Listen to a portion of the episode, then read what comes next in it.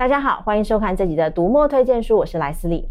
现在年轻人啊，就像我，我们已经很难想象没有网络的世界了。网络呢，让学习跟知识的传递更多元，也让我们的社交生活呢展开了新的篇章。不过呢，凡事都有正反两面，在网络跟社交媒体的发达，也同时造成了恶意讯息或者是假资讯的流窜。在剑桥分析公司呢，透过 Facebook 掌握各资，甚至最后左右大选跟民意的事件爆出来之后呢，大家才发现，原来假资讯啊，或者是这些带风向，已经成为了一个产业了。那究竟这个产业呢，是如何影响我们每一个人的生活？今天就特别为大家邀请到了专门破解假讯息台湾事实查核中心的总编审陈慧敏。慧敏好，大家好。那要不要先跟大家来介绍一下台湾事实查核中心究竟是一个怎么样的神秘组织呢？是，的确是有点神秘的感觉哦。那但是其实非常的透明。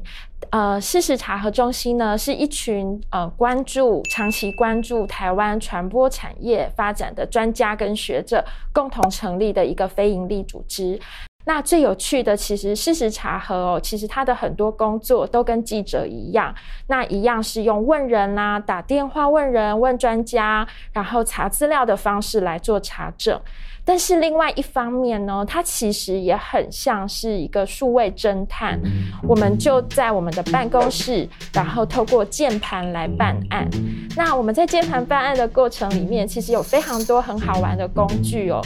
像是以图搜图，然后比如说用车牌、用气温，然后用各式各样的，比如说呃 Google Map，然后来。呃，查核就是流传在网络世界里面的各式各样的传言、影像。其实哦，呃，莱斯里一开始提到整个就是呃，整个事国际事实查核的这个发展哦，其实跟剑桥分析公司还有跟脸书这个事件影响非常的大哦。那脸书的确是在二零一六年有了呃剑桥分析事件被踢爆之后，有非常大的政治压力，所以呢就开始跟这个国际事实查核联盟这样子的国际组织合作，带动了非常多的查核组织在各地的发展。那我们基本上就会遵循国际事实查核联盟的一些规范，就是查核准则。那这个准则就包括说，我们不能收受政治人物或者任何政党的经费，我们必须要财务独立。那另外在议题上呢，其实我们不能政治立场先行哦，我们其实是呃必须要呃没有政治立场的在做事实的查核。那另外呢，比如说我们要有呃勇于认错这样子的更正的政策。必须要遵守这几个原则，我们就可以取得这个 FCN，就是国际事实查核联盟的认证，然后来跟一些科技公司合作，像是来跟脸书合作。所以我们的查核报告提供给脸书之后哦。当然，除了连友会转分享之外，其实它最重要的职能就是它会去呃把相关的不实讯息的贴文降低触及率。另外一部分呢，像 Google 的话，它就透过演算法，那就让查核报告还有比较可信度高的媒体的讯息，能够比较优先的出现在呃你的搜寻结果里面。那其实我也蛮常观察这些假讯息的，然后发现呢、常常流传在这个家庭讯息里面的，常常都是跟这个健康相关的议题。那每天呢、都跟假讯息为伍，会不会对人性越来越失望？那会不会开始怀疑说，到底人的信赖的那个状态是什么关系？吼，那有没有阅读什么样的书来补足在这方面的知识呢？是，呃，其实阅读哦，对我来说其实非常的重要，因为大家可以想象，我每天就是在追逐跟打击谣言的这个过程里面，其实就跟打地鼠一样哦，就每一只地鼠就是不断的冒出来，但是呢，其实更重要的是去理解哦，就是到底它躲在地下的这整个地鼠的巢穴，它是怎么盖的？那他们的行为是什么？那我在这边想要推荐两本书，是我最近很喜欢的两本书。那第一本就是为什么这么荒谬还有人性？那光光这个书名哦，就是其实是我们整个常常查核记者在办公室里面自己一边查一边心里面的 OS。其实它是从一个心理学还有政治学的角度来分析，呃，这种像阴谋论这样子的传言。到底造谣者他用这种阴谋论这么荒谬的故事，他其实是在圈粉。那从圈粉的过程哦，去养出一群有忠诚度的粉丝。那这些这群粉丝，他有点像洗脑的工程，然后慢慢的把这群人带离开主流媒体，带离开主流的社会里面，然后接下来就可以影响他的一些政治的思考跟判断。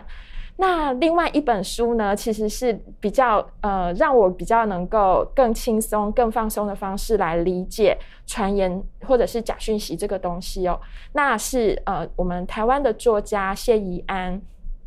的一本新书，叫做《特搜》，呃，台湾都市传说。都市传说是一个非常有趣的类别哦。都市传说呢，其实是流传在我们这个都市里面的一个假的事情。但是呢，谢宜安他就用了一个不同的田野、不同的呃思考，他来思考说，那这么假的东西，它为什么能够流传这么广？那这就代表有一个社会心理的机制在那边，这就代表台湾呃有一个社会的脉络在那边，所以去支撑了大家对这个传言的、对这个假的讯息的相信。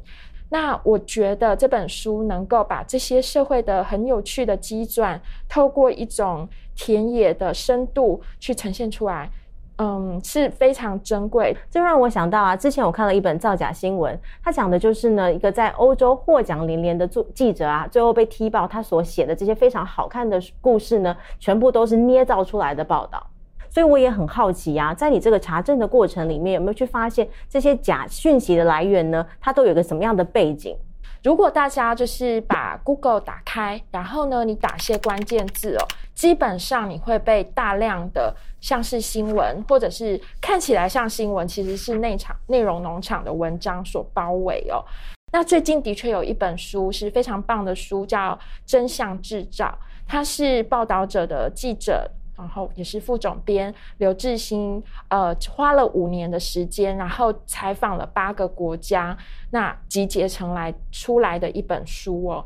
他很实质的去了解，然后去采访一些因为经济的关系而去担任这个网军工作，变成造谣者的青年，然后他用呃自己的采访的视野，那去把这整个假讯息的产业。不同的面相，就是描绘出来，带到台湾读者的面前。那这本书其实我看了之后，其实收获非常的多。那也让我能够了解说，到底我们在面对，就是查核中心还有查核记者在面对的是什么样的敌人？呃，造谣者的面貌是什么？我们刚刚讲了这么多，很多都跟网络有关。那我就很好奇，网络呢是如何去影响了假讯息的出现？那假讯息是网络时代才有的状态吗？呃，实际上哦，当然假讯息从古代就有了。我们其实看很多的历史故事里面，常常也都有假讯息怎么发挥作用哦。那但是呢，在数位时代，假讯息当然有它不同的面貌。那基本上哦，其实我们在谈假讯息的话，大家最陌生的面向其实是科技公司的演算法。那针对这个科技公司的演算法，我想推荐大家看一本书，叫做。呃，演算法的一百一百道阴影哦。那演算法基本上就是一个所谓科技大厂的秘密。那他作为一个资讯工程的这样子，呃，就是的学者，所以他有一点像是他扮演侦探的角色哦。他去采访这些业界的人，然后追问问题。那得到一些答案之后呢，去理解。呃，整个演算法它的逻辑是怎么思考的？那慧敏刚刚讲到这个演算法，我想啊，有在做数位行销的人啊，一定都对这个演算法非常非常有感。那节目一开始呢，我们也谈到了剑桥分析公司，它就像一个潘朵拉的盒子，把这一切摊开在大家的面前。那如果我们想了解这个事件的话，也有相关的书籍来说明吗？我想剑桥分析事件哦，它整个就是从一六年被报道出来的时候，它是一个非常大的政治事件，但是所有的人都跟拼拼图一样哦，其实还不能够整个理解整个事件。那要一直到去年呢，其实有两位呃剑桥分析公司的员工出版了书，叫《心智操控》跟《操弄》两本书。然后另外呢，其实在 Netflix 上面也找得到相关的纪录片。我们才对整个剑桥分析公司他在做什么，然后这整个事件是来龙去脉是什么，有比较完整的一个印象。那我自己在阅读这两本书的时候，哦，我也是一种边看边擦汗的感觉，就觉得说，天哪，这个政治行销公司的技术哦，真的已经。高超到这个这么精密的阶段，那它可以透过呃 Facebook 的 data 来分析每一个人的人格特质，然后去做他的政治分析，然后同时呢再去丢给他们丢给这些人哦不同的假讯息，然后来操弄整个政治。那我想这两本书其实是让我们整个可以去反思哦，我们的个人资料。怎么被这些演算法运用，然后怎么被背后的有心人运用，我是一个很好的理解跟补充。所以啊，当我们要来对抗啊，姑且来说这是一个假新闻或者假讯息的制造的这个集团来说好了，有什么方式呢，可以让这个查核中心的报告可以流传的比他们的假讯息更快呢？有什么样特别的方法呢？那你怎么追赢？谣言怎么办？那基本上是追不赢，就是谣言的产制的速度跟产制的数量都不是查核报告能够比得上的。但是我们并没有很很悲观哦，其实我们会返回诸己，就是说每一个人其实他都会是，当每一个人都有批判思考的能力，当每一个人都有事实查证的能力的时候，其实每一个接收讯息的你跟我。都会是第一线的查核记者，所以换句话说啊，如何让每一个人呢都要有事实查核的概念跟能力是非常重要的关键。那有没有什么样的书呢，可以帮助读者在增加这个方面的能力呢？呃，我想要推荐最近的两本好书哦。那第一本呢，就是一个美国学者写的，叫做《数位公民素养课》。那这本书呢，就是它有一个标题有很吸引人，他说：“诶，在美国四十州哦，都有呃推动这个数位素养的这个。”计划，呃，这个课程哦，那这些课程呢，都是这一位学者，就是作者来推动的。这个作家戴安娜，她不只是一个学者，就是来思考说，应该要给这个数位时代的孩子什么样的。建立他变成一个数位公民的人格，他自己也是一个妈妈，就是以一个家长的心情来看自己的孩子到底出了什么问题哦。那这个过程里面其实是边做边思考边摸索的过程。那我觉得作为家长或是作为老师，其实非常适合来看这本书哦。那第二本书呢，叫做《新媒体判读力》。那刚刚介绍的书是一个美国教授写的书。那这一本的话是中正大学呃传播科系的呃黄俊儒老师他写的一本书哦。那黄俊儒老师其实他主持了一个科学新闻解剖室这样子的一个计划。那这个计划呢，其实专门在推动一些科学教育，还有一些科学的思维。那这个科学素养其实对我们来说非常的重要，尤其在疫情里面，我们接触到的很多跟疫情相关的讯息都跟科学息息相关。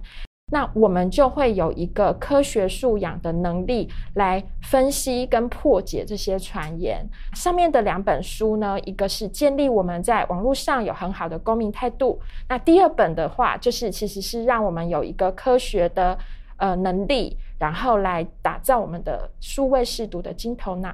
所以说啊，事实查核呢，绝对不是单一组织的一个工作，而是我们每个乐听人呢，透过每天的转传阅读，都可以尽一份心力的基础工程。那今天慧敏总编审为大家推荐的书籍，从假新闻的来源、信任建立的背景，到每一个人科学态度的养成，来这里都帮大家整理在这里喽。请大家一起跟着台湾事实查核中心。破解假讯息，看见真实，才能打造美好台湾。除了看书买书，也别忘了按赞、分享、订阅读墨的频道哦。那这集的读墨推荐书，我们下次再见，拜拜。